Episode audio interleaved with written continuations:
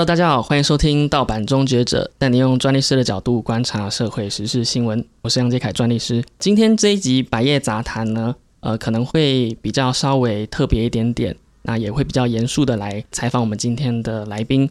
由于呢，最近在二月的时候呢，中华民国最近更新了呃四个法案，这四个法案分别都跟性暴力跟个性剥削有相关的连结。那主要呢，就是因为在二零二零年，网红小玉她利用了这个 Deepfake 的这个软体，她做成了一些比较不实的影片，然后在网络上贩售。那这次的修法，其实有一些部分是跟小玉的事件非常有关联。那主要这次修法修了四个主要的法律，就是中华民国宪法，还有这个犯罪被害人权益保障法，跟性侵害防治，还有这个儿童及少年性剥削的防治条例。那这个四个法呢，就是主要来遏制关于性暴力跟性侵害的一些事件。那主要呢是提高了这些刑度，那希望透过修法的策略呢，可以去降低性暴力的状况。那今天呃为什么会提到跟性暴力有关的这个议题呢？在前一阵子呢，我在一个活动上面遇到了一位采访者，这位采访者呢，他主要采访的对象都是性暴力的一些幸存者，本身呢他自己也是一名幸存者。那当时他在活动上就问了我一些相关著作权的问题，那一聊之下发现，哎，这确实是一个问题，那也就启发了我想要录这一集节目的一个原因。呃，原来做采访的过程当中也跟著作权也非常有关系，那这个关系可能牵涉到受访者的一些隐私啊，跟这个创作者，也就是写文章撰稿的这个采访者的一些著作权。那我们先来欢迎一下我们今天的来宾，呃，汤静。嗨，大家好，我是汤静。现在有一点小小的紧张，不过呢，就是就杰凯说，我对我是一个幸存者，那我同时也是一个采访者。那嗯，我自己 突然开始不太好意思，就是我自己就是在采访的对象，主要都是性暴力的幸存者，另外还有一些兼职的兼差，就是就是一些采访大学教授的部分。是是是，那那时候在那个活动认识汤静的时候，他自己有表示说，他最近在成立一个 NGO，那主要呢是在呃协助这些幸存者。那可以方便跟我们稍微介绍一下你成立 NGO 名称啊，然后跟你们主要的这些。工作内容，你一直看着我，我就想说，嗯，好，接下来换我喽。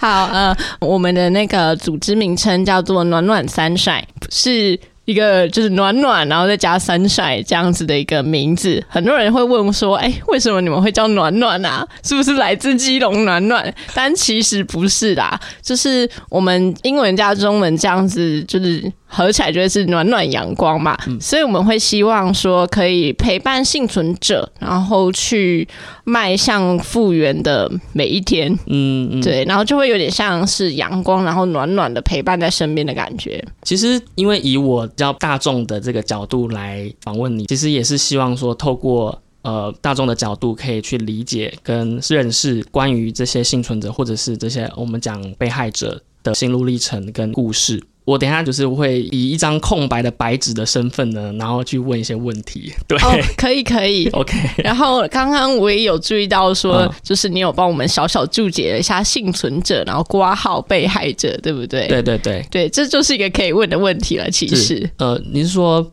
被害者跟幸存者的差别，对，就是像我们讲很多案件啊，警察或者是社工，就是都会讲被害人或被害者，然后另外一方就会可能是加害者或者是行为人或嫌疑人等等。那但是在我们暖暖这边，我们会称呼为幸存者的原因，是因为当你强调。呃，一个人是受害的状况下，就等于是一直在重复提醒他说：“你现在受害哦，受害。”那如果我们换成是幸存者的角度来讲，就是说你已经经过了这段时间，那你已经非常努力的活下来了，那就是要继续的往前走，就是让幸存者知道说他已经离开了那段时间，然后他正在往前的这样的过程。嗯嗯，对我来讲啊，其实刚刚在节目之前又聊到说，哎，哪些可能有一些词汇啊，然后如果。讲出来可能不舒服的时候，对我就会提醒你，我就会提醒。那我觉得这也是一个蛮好的角度，就是说，哎呦，这些字眼可能对幸存者来讲，那确实是不好的。那也希望听众在听过这一集节目之后，可以像我一样去学习，说呃面对这样子的一个人，这样子的一个幸存者的时候，我们要注意到我们自己的一些用词。或许当下这个幸存幸存者他本身没有呃太多的情感上的反应，但或许你可能会。呃，伤害到他也说不定嘛，对不对？对，就像我之前跟我的心理师，就是在在智商的时候，他就会很谨慎的跟我确认用词。他就是比如说，哦，在我的老师跟我的个案，呃，他就会停下来，然后跟我确认说，哎，那这样叫个案，就是你觉得就是听起来感觉怎么样？哦，对，他会确认我的感受，那我当下就会觉得说，哦，我的感受是被尊重的。嗯嗯嗯，了解。那是什么时候成立这个 NGO？然后为什么会跳到这个？其实是因为就是你们也会经常性的去接触这些幸存者，就有点像是刚刚你跟智商师，就是心理师的一个角色的互换嘛。嗯，其实也不算是这样子，但我先澄清一下，就是我们暖暖的角色跟智商师角色互换的那个不一样。嗯，就是像我们暖暖三帅，他不是一个有助人工作者的团体，助人工作就是比如说社工师啊、智商心理师啊、老师这些。那我们比较不是用一种位置上的不同，应该说是就是不不是那种医生跟病人说你要好起来这样子的角度，我们比较会是陪伴的角度。那当然，很多其他社服单位也是，那只是我们就是比较像是一个互助团体，因为我是幸存者，那呃那个其他幸存者他们也是幸存者，那我们就是呃暖暖这边有一个匿名的社群，那就可以让幸存者在里面互动这样子，所以我们跟他们互动确实是蛮频繁的，就是每天然后每个小时这样，我们就是一个赖的社群，一个赖的社群，对对，OK，那你们成立多久了？啊，对，谢谢你，我忘记讲这个 问题哦。那个，我们从去年的二月，我开始发起了这个组织，我就说哦，我要成立一个这个东西，然后到底有有没有人想要成为我的呃成员之一，这样开始招募。那后来也有参加和泰公益梦想家，就是它是一个比赛，然后就有给了一些资金，一直让这个专案大概到十月底这样子。那之前大概十月的时候也有在华山有一个小小的展览，这样哦，所以它持续到现在其实已经差不多刚好一年了，刚好一年了。对，当初为什么是会想要发起这样子的？因为我想说，呃，大部分幸存者应该都是比较嗯不太敢去发声的吧。那确实，那为什么会什么样一个原因让你会有这样子的想法去去做这件事情？像我自己的事件呢，是在八年前，我那个时候其实没有得到很好的呃，就是比如说社工或者是心理师的协助，然后我有点像是自己摸索嘛，就是除了说哦，我想要复原，然后想要好起来等等，到了现在，然后我就突然觉得说，我其实。八年前的我一定很想要有人陪，就是有人可以跟你说哦，你等一下会遇到什么样的事啊？那可能警察会问什么样的问题？那这个时候你可能要去找律师，或是要去医院等等。所以我就有个想法说，哎，我希望有一个幸存者的社群出现。嗯，那另外一方面，因为我自己也是一个采访者，所以我希望透过采访，然后让更多人知道说，其实幸存者的面貌很多。样，就是不是只有一篇文章就可以代表幸存者的全部？对对，因为像讲到幸存者，很多人可能就会想到那个之前很红的房思琪。嗯，对。那那个时候“城市性侵”这个词很红，那现在就是他和他的他这部影上了以后，也很多人谈论到这个问题。所以我在做采访的目的，其实也跟他们蛮像。就是希望让大家看到更多更多幸存者不同的面貌，这样了解。所以，因为我这边好奇，就想一下说，哎，既然台湾社会就是比较民主健全的一个国家了嘛，那我比较好奇的是说，当你在八年前遇到事件的时候，嗯，应该有一些已经呃现存的基金会啊，或者是说有一些一三专线吗？嗯，啊，或者是说有一些。管道你是可以去寻求协助的。那那时候你有去尝试这样子的途径吗？还是说尝试之后也是未果，所以你才有这样子的想要自己也做一个这样子的一个团体，希望有人陪伴啦？或者是说八年前的那个环境，并没有做到陪伴这件事。其实八年前的时候是这样子，就是我本来也没有想要，比如说去报警啊，或者是去验伤都没有。我是因为某一天就是突然就承受不住，然后我就跟我很好的朋友讲，然后朋友听了以后就说：“走，我们去戏班。”然后去了戏班以后，就是戏班就。天下大乱，就说啊，我们赶快去警察局。后来教官就陪我去警察局，就开始了一连串先去验伤啊、做笔录啊，然后后续的司法程序这样子。刚刚你讲的那个一一三的那个专线啊，那个也是一个接触到呃社会资源的一个专线。不过我那个时候没有打，因为我那个时候从来没有觉得发生在我身上的那个叫性侵。就是，我只是觉得说，哦，怎么会有一个人这么恶心？然后我觉得很不舒服，然后好像我的意愿被压制，但我没有个很真切的感觉，是我就是我被性侵。那个时候哦，学校的性教育还停留在，如果被陌生人啊摸了哪里哪里，要赶快跟家长讲，就是就是呃，对，但是没有我们的 性教育确实有点落后。就是 落后，是指说从年年龄上的落后，或者可能落后到已经成年过后，大概二十岁的时候，才才真正去理解到说我们性教育，或者说我们身体一些基本上的观念等等的。我觉得这个也是一个呃从教育上根本的一个问题，因为现在好像也蛮少人敢很直接的，有些家长还是很保守啊。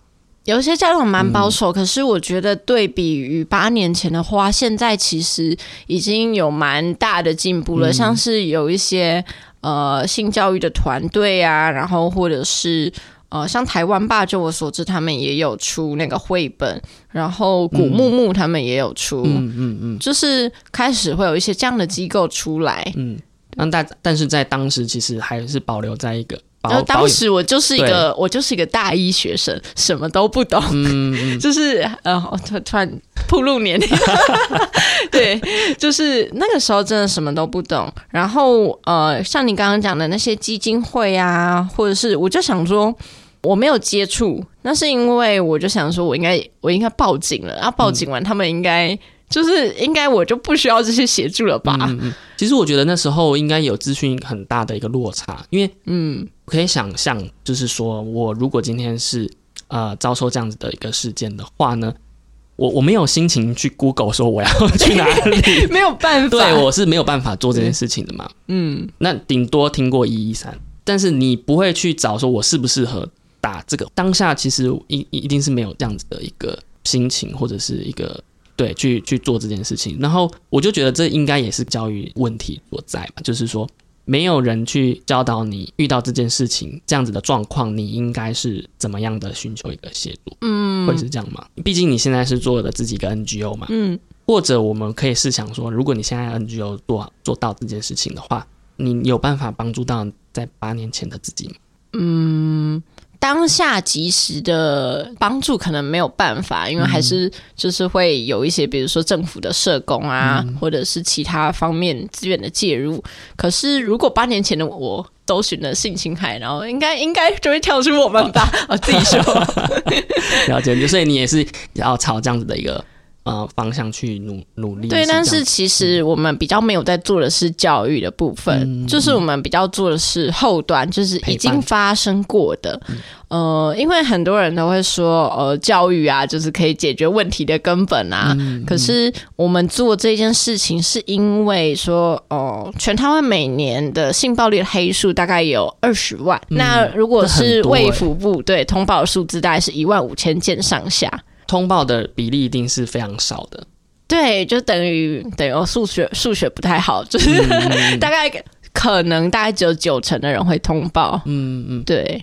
好，那我们这边有一个问题，就是想问说，你在陪伴这些幸存者的过程当中，有没有一些比较令你比较印象深刻的一些故事可以跟我们分享？嗯，或者是说，我们从一个怎么去预防或者是发生？我我觉得应该是说，从幸存者的角度来讲，面临到什么样的一个困，没有办法去求助。基本上，像我们现在幸存者社群里面呢，呃，大概有跟其他人讲过的，跟没有跟其他人讲过，就是只在这个社群讲过的。呃，虽然没有没有很好的，没有很仔细的去算，但大概一半一半。就是有些人真的是，呃，我们是暖暖这个群组，可能是他人生中第一次，或是可能第二次、第三次讲，就是他被性侵害，或者是他被性暴力这样子的一个事情。然后其他人就则是有经过什么社工啊、心理师这一些的陪伴。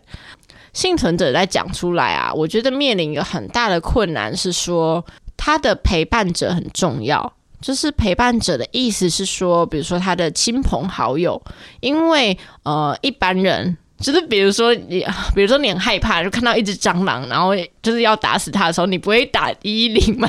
你就会打一一九。我这消防一的，没有看到蟑螂，我没有真的。他就会说 妈爸，就是那些在你身边的人，他就是很重要的。可是当如果你的家人啊、朋友啊，对这件事情，就可能你说你很隐晦的说说，嗯，我觉得我的奶奶或是。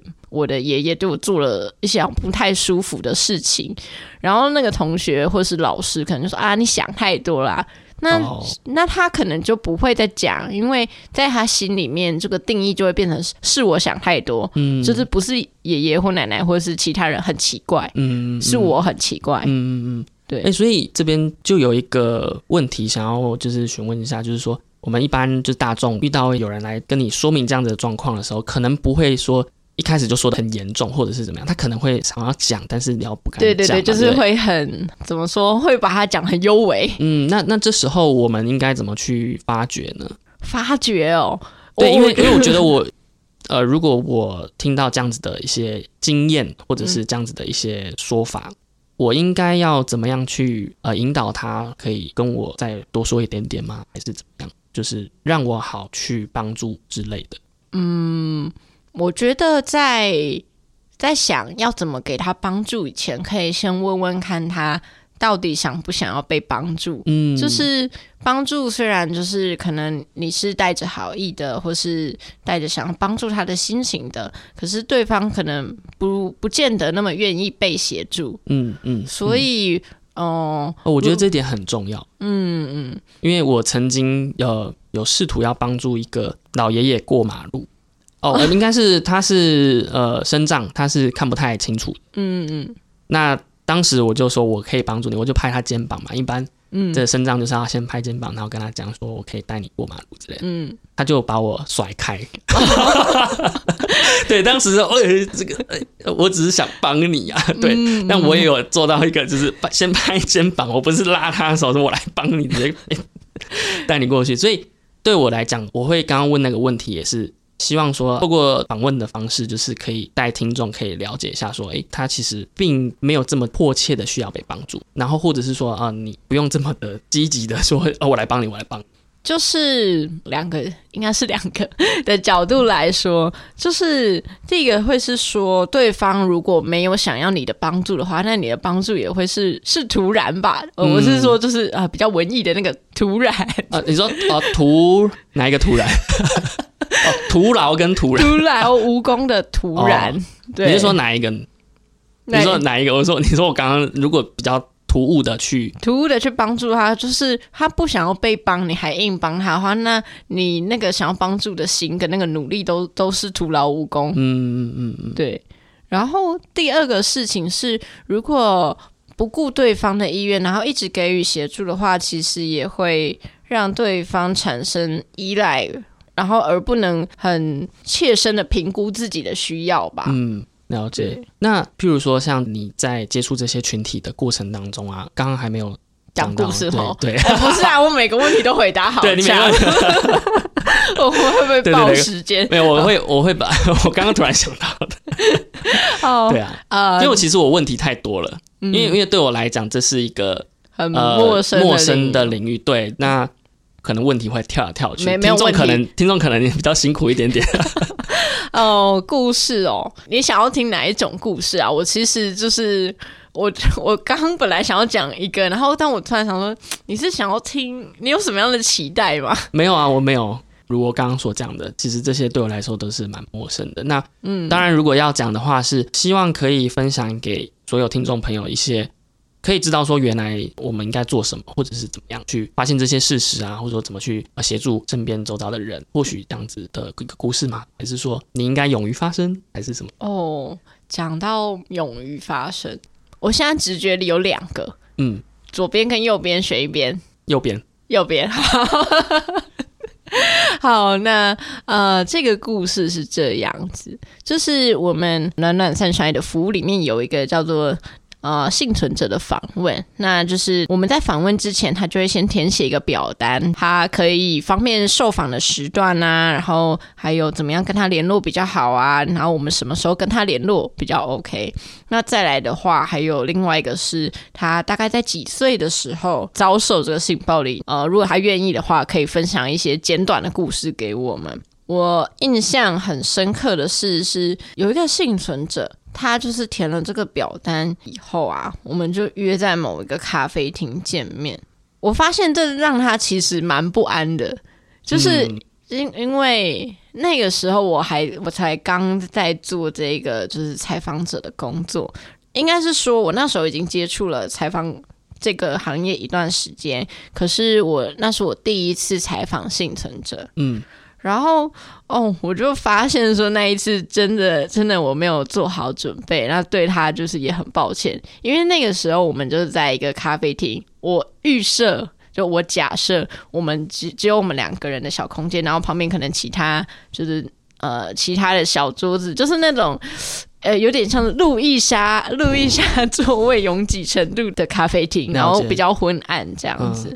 他就打开咖啡厅门，然后看了三眼，然后说：“我们去坐外面好不好？”哦，了解。可能对他来讲，这么多人的一个空间，对，那时候其实没有很多人，大概三四位左右。但是主要是他似乎不习惯那里的空间。嗯嗯。然后我就想说：“哦，原来每一个人就是喜欢的空间是不一样的。”嗯。然后呃，就变成说我跟他讲三句话，然后我们两个就是聊说：“啊，那对，那你什么时候？”呃，受报呢？然后他他就讲讲讲讲讲到一半，然后那旁边那个门推开，就咦，然后他就跑往旁边看一下，就是想当然就是那个采访的品质不会太好，是对，但是还是很愿意，很谢谢他愿意跟我分享这样子。因为那也是我们目前的唯一一个男性的幸存者，我都在我们社群里面。嗯嗯。然后我就觉得，哦，天哪！作为第一次，就是双重的第一次，就是真的很感谢他愿意就是填写的表单这样子。了解。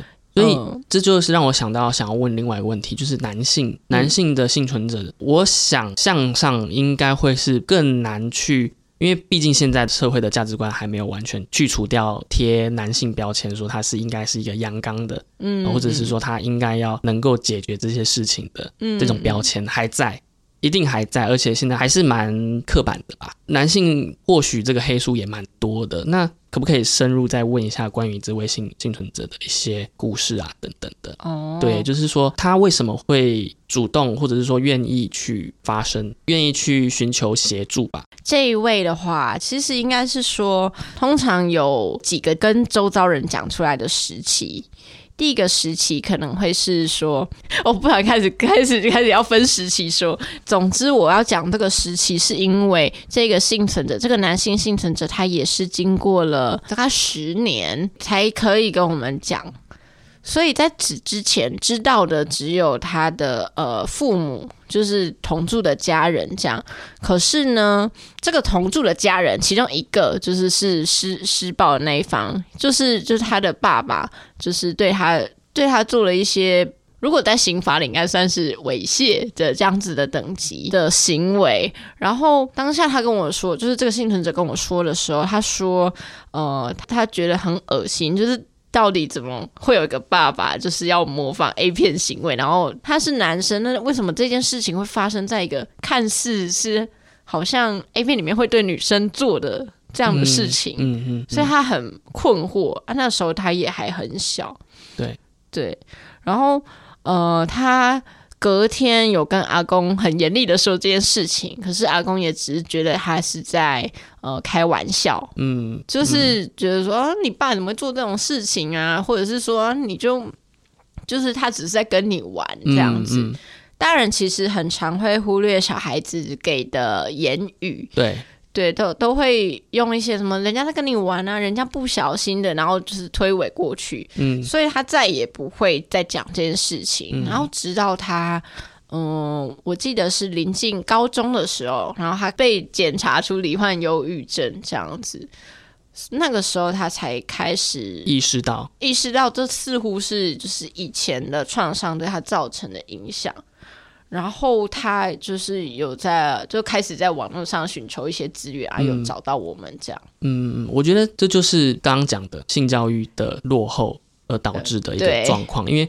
如果说在年幼时期就知道这件事情的的客观的一些描述的时候，其实或许他可以跟老师或者是其他人讲啊，而不是跟阿公讲，阿公跟他说不是啊，因为其实这边有一个背景知识，就是大多数的这些加害者，嗯啊，我可以这样讲，可以啊，对，加害者他其实都是呃亲人或者是很。啊，这是熟人熟人熟人性侵的部分，对，应该是比例蛮高的吧？我我记得有六成五吗？嗯，这个数字其实每年都在浮动，然后越来越高。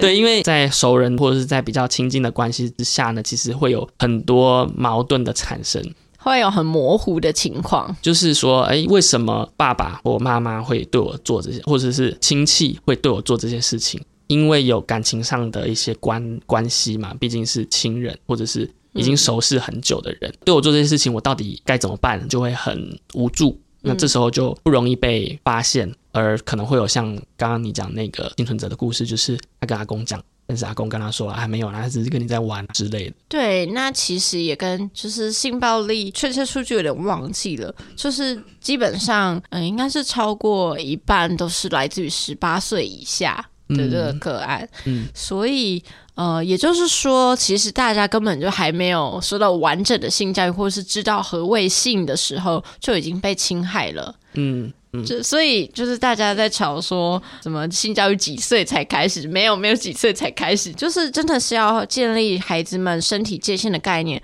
而且同时不是要跟孩子说哦，你被人家摸胸还是怎么，就一定要怎么样，而是。要日常的跟他培养，比如说哦，妈妈可以抱你吗？或者是哦，我可以怎么怎么样吗？就是要把小孩当成是一个个体，应该也不是当成，因为他们就是一个独立个体。嗯嗯嗯。所以透过行为上去教导，而不是说白纸黑字在上课喽，不是像这样子的意思嘛？对。到底谁会看到？对啊，因为小朋友其实他专注力也不会说啊，你跟我讲这个我不会记下来，但是。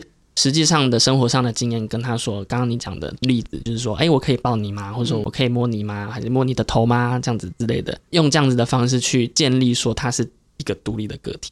那他也相对应的，他会模仿爸爸妈妈对他做这件事情，他也会对其他同学也会相同的一些，就说，哎，我我要摸你的时候，我要取得你的同意啊之类的，会比较就会有界限，就比较会有身体界限的概念，所以也不用特别担心说，因为我知道有一些比较保守的。家长可能会觉得说啊，你这么小教这个干嘛？一些反对的声浪就是在讲说，小朋友不用学这个，因为这什么啊，学这个什么色情的东西啊之类的。但是我觉得以家长的角度来讲，刚刚那样子的一个教导的方式，我觉得就蛮好的。因为我观察到都比较像华人的文化，嗯，就是华人的文化会觉得说，哦，这种事不用教啊，很丢脸啊，就是性是一件很羞耻的事情，所以不讲。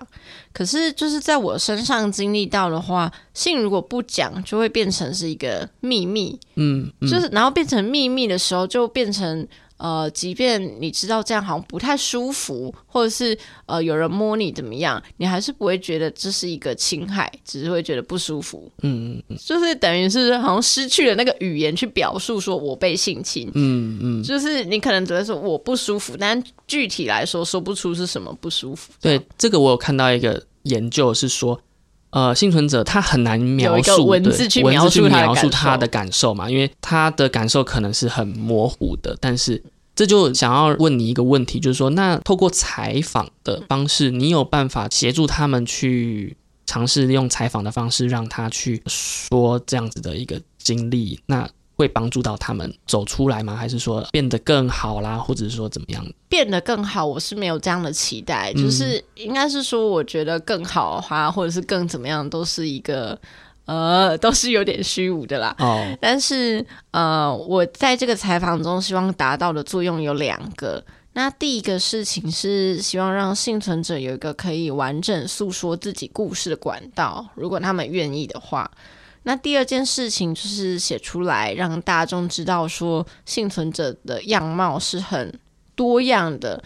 那可以在这个多样中看到每一个人不同的困难，嗯，那或许其他的幸存者也可以透过这样的方式，然后去去找出，哎，好像这里有跟我情况很像的人，嗯嗯，对，基本上就是采访是希望发挥这两个功用。那我在采访做的大概就会是，我会邀请他们，如果愿意的话，可以就是可以。呃，跟我分享一些什么？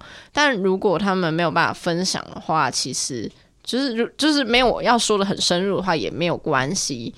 但是呃，我不会做批评，我也不会评论。嗯，因为呃，我发现幸存者就包含我自己，呃，我就我宁可对方没有反应，但是但是我实在是。没有办法接受人家就是我讲了什么，然后人家说他可是怎么样，就是会有一种啊，不要再批判我了这样子，你就听就对了，也也不是说就听了就对了，就是差不多就是那种，就说嗯好，有个人知道我在说什么，这样就够了。我觉得我觉得陪伴确实是呃，应该算是最重要，或倾听是蛮重要的一件事情。在嗯，当他愿意跟你讲的时候，你就细细的去听啊。如果真的他有一个问题要问你的时候，我我觉得那时候再做一个适当的回答也 OK 啊。就是比如说他问你说我该怎么办之类的时候，你再来 再来回答。对，那那那就是说你在撰写这些幸存者的故事的时候，你会用什么样的方式去？因为你是采访者嘛，那你会把它写成文章。你们的文章现在是在 Medium。哦，我们现在就是完整的文章在 Medium 跟 Matters 都有哦，都 Matters 都有。听说 Matters 的 SEO 做的比较好，哎，我也觉得 我们的数据就是 Matters 上的比较好。对，听说好像 Medium 有点就是走下坡。对对，那所以你在把它放到网络上的时候，应该也会要取得幸存者当事人的同意嘛，对不对？当然。那有没有一些状况是说，我放上去之后，那我突然觉得不是很舒服，我想要把它下架？这就是我，我就是 那个开头的时候问你的问题。对我们就是有遇到这样的情况，那个情况就是我们好不容易敲定了一个时间，然后完成了访谈，只有我花了一周两周的时间工作，然后把那篇稿件生出来放上去了以后，然后那这位幸存者说他就是。觉得呃想要把它撤下，因为他觉得有点不安，怕会被认出来啊，或者是等等。那尽管我们已经用了匿名的方式，那内容也经过他同意，但可能他还是觉得这一个时间点他觉得不太合适，想要下架，我们就下架了，就下架。我跟你说，我们就下架了，所以所以就整个都下架下来。对啊。没错，所以我就有一点小困扰，就是一篇是还还可以啦，但是呃，对，但这个就是一个两难了。对，就是在幸存者跟你是采访者，你把这些故事撰写出来，其实要花上非常多的时间去描述或者是去撰写。那当然，这中间一定是包含到了说你应该写什么，你不应该写什么，你你会非常的去注意到这些细节。那但是在注意到这些细节之后呢，这个。当事人希望把它下架下来，那你也只好做这件事情。其实，对，其实这个就牵涉到说合约的问题吧。对，因为是就是基于信赖原则，我们没有做合约这样。对，因为这样也蛮奇怪的。就是今天来就是跟我聊天，然后说你要签一个合约，会有点奇怪。我会怕，对他也会担心。嗯嗯嗯。前一阵子我也在跟另外一个呃策展人在聊天，呃，他就说前一阵子有一部纪录片，那这个纪录片他要观察呃香港的世代的一变化，所以他做了这个纪录片。那这个纪录片长达九年的时间。哇哦！那当时在签约的当下呢，他只说好要签一些时间，嗯，可能不到九年这么久，但因为中间发生了一些事件嘛，所以必须把这个时间拉长，嗯。那这个拉长的，有时候这些当事人就觉得说，我不想要再继续，但头都已经洗下去，也都拍了，好像花了非常多时间把这些纪录片给做出来，但是，嗯，你没有办法取得当事人同意，这时候可能会侵害他的违约啦，或侵害他的权利，所以最近这个也是一个案子，就是他虽然上上映了，但是很快的就被下架下来了。所以当然说他在当事人，我们一定要非常尊重他，但是他描述的或者说那个那个状况，确实是值得一个探讨的。我忘记那个 呃片名叫什么了，我是突然想到的。嗯，如果有兴趣的话，我会把它放到资讯栏下面。呃，听说是一个非常有意义的、非常有价值，在看香港在这一段时间内的一些转变，因为他是从小就开始拍摄的。就是说，你不可能说采访这个幸存者，然后还要请他签一份合约，那那确实听起来就有点奇怪，就是好像好像被卖身。对对，所以那时候我其实呃面对这个问题的时候，我就有给汤晶一个建议，就是说或许呢可以把它拆成两个段落吧。第一个段落可能就是事件，那那个东西可能是比较能够被拿下来，嗯，或者说那个东西是可以做虚构的，或者是调整到完全不一样。但是后面的一些文字啊、一些描述啊，它是值得让大家去知道，在这样子的状况之下，呃，这位幸存者他做了什么样的一个选择，或者是传达出去让更多人知道的一些想法。或许那个地方会是你个人创作上比较。有高度创作的一些部分吧，那些才是你真正觉得说希望更多人看到的一些内容。你觉得这样子的方式，我觉得听起来就是看似可行，但我好觉得好像有有一些我比例上的困难。对，因为这个东西确实是蛮蛮困难的啦，很难拿捏吧。就这是到底要怎样才是就是上面是一个事实的段落，然后下面是一个哦我自己的有点像评论这样的感觉。嗯嗯嗯，对啊，所以。这才是著作权的，因为我们盗版终结者还是要讲，还是要讲这个跟知识产权有关的。那当然最好是有合约，没有错。就是比如说我们在看一些比较大型的纪录片的时候，呃，确实有些幸存者他是会愿意可能露脸或者是露名字。像前一阵子在二零一七年 Me Too 的这个 Hashtag 被广泛的在全球上面被 Hashtag 嘛，你可以站出来说。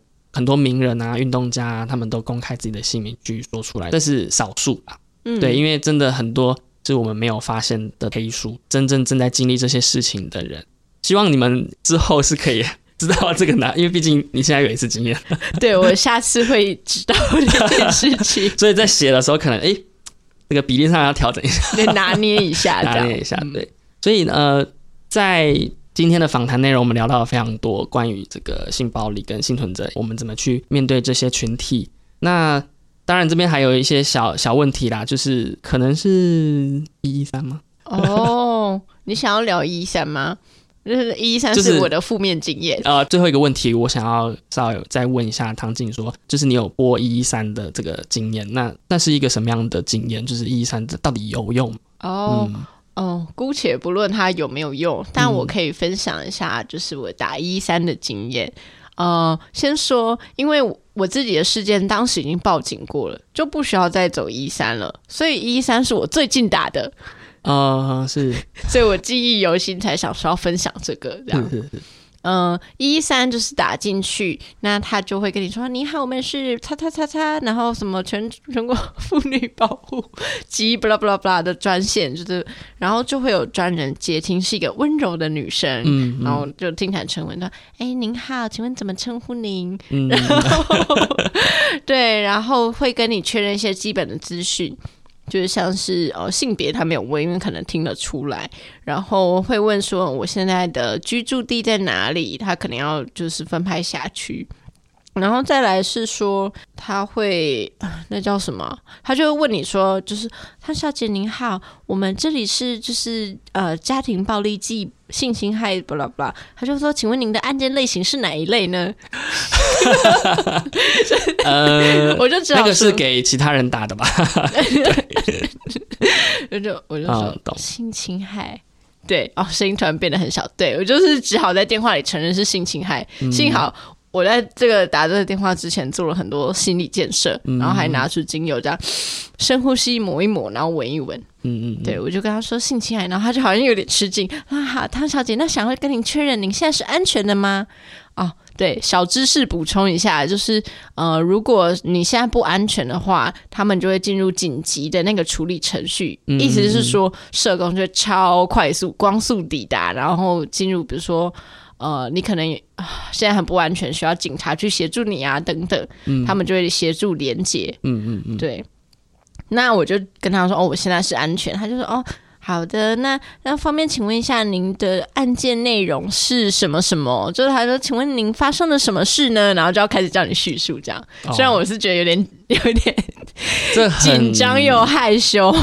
对啊，这个很很很赤裸。对啊，有点奇怪。那不过这样子也只能这样子吗？还是说只能？那你是说还是可以说我什么都不知道吗？对，呃，可以讲的含糊一点，但我我其实不知道可以含糊到什么地步。嗯嗯嗯嗯，对，对啊，就是其实这这个地方我也觉得好难哦，就是我也觉得好难。对，如果如果我是就是要询问你需要什么帮助，我觉我我也觉得蛮难的，然后很难启齿吗。对，嗯，我觉得会有一点这样的感觉。对他好像有一点，呃，他很像想要不要伤害我，然后可是又又因为他的职责所在，所以他必须问我一些事情的。嗯嗯，他必须很快速的把这些资讯给收集到。对，但我我个人是觉得他就是温柔跟耐心已经做的算是不错啦，也就是有一些有带入一点那种所谓的创伤之情这样子的一个感觉。嗯嗯嗯。那那你目前有得到适当的协助吗？没有啊，潘小姐您好，我们就呃依法是不能重复通报的哦。哦，这样子，对，没有，所以这个又是另外一个故事。我就打了很多通电话到不同县市的家访中心，这样后来有稍微顺利的获得协助，这样了解。好，对，好，那今天节目差不多我们也聊了 五十多分钟了，对。还有什么？嗯哦，那还有一句话想说，是是，就是呃，虽然对幸存者来说，很多人都会说，就是要保护自己啊，或者是哦，你为什么不逃跑啊？但是呢，虽然保护好自己很棒，可是如果受伤了，也真的不是你的错。嗯，大概是这样。对我，我觉得是，就是现在还很多人会。检讨会会自我检讨，说我怎么会这样子？我当初不要穿那么短，或是我不要跟谁回家就好。对，而且社会大众还存在一个蛮糟糕的价值观，就是说检讨被害者。对啊，因为太很轻易吧，很轻易。对对对，而且会有一个理论叫做公正世界理论，就是说哦，好人就有好报。然后你如果就是做了坏事，然后就是被做了什么坏事，那你一定是就是有什么需要检讨的地方吧。因为，呃，如果他不相信这套说辞的话，他自己的世界观就会崩溃。哦，了解，对，就是这个，就是一个从社会上各种价值观导致的一个状况吧。会有那样子的想法，因为其他人都这样相信。嗯嗯，对，譬如说刚刚讲的，你是不是因为你怎么样怎么样，所以你才有这样子的状况，或者说有这样子的事情发生？然后那些那些后面刚刚讲的前面那一段都是。长久以来的价值观累积而成，达成变成一个群体的价值观。我觉得这也是我前前一阵子有在念一本书《群体错觉》。嗯，那他也是在讲说，从众是一个非常危险的状况，就是很容易大家就跟着一窝蜂就做什么事情，但其实不知道里面的真谛是什么。对对对，那今天再次谢谢汤静呃接受我们的访问。然后呢，希望呃经过这一次的这个节目呢，希望听众可以学习到一些资讯，希望这个社会越来越好。对，那本期的盗版终结者就到这边，我们下次见，拜拜。